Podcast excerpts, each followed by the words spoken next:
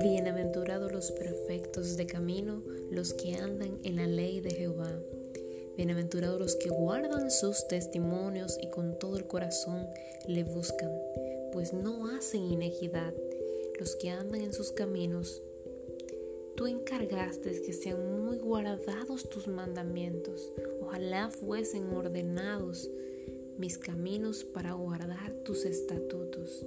Entonces no sería yo avergonzado cuando atendiese a todos tus mandamientos.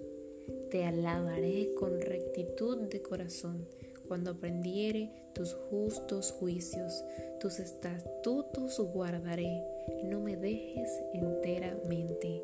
Salmo 119 del 1 al 9. La dicha de obedecer la palabra de Dios. Lo que cuenta es la obediencia, no a medias ni a regañadientes o arrastrando los pies sin ganas, sino un deseo profundo y enorme de agradar a Dios de todo corazón.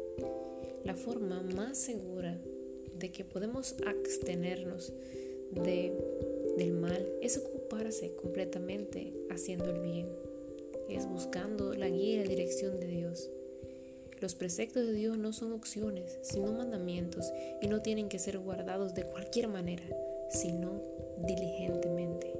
Los que aprenden a obedecer a los justos juicios de Dios tienen plenitud de gozo, y esto conduce a una adoración espontánea.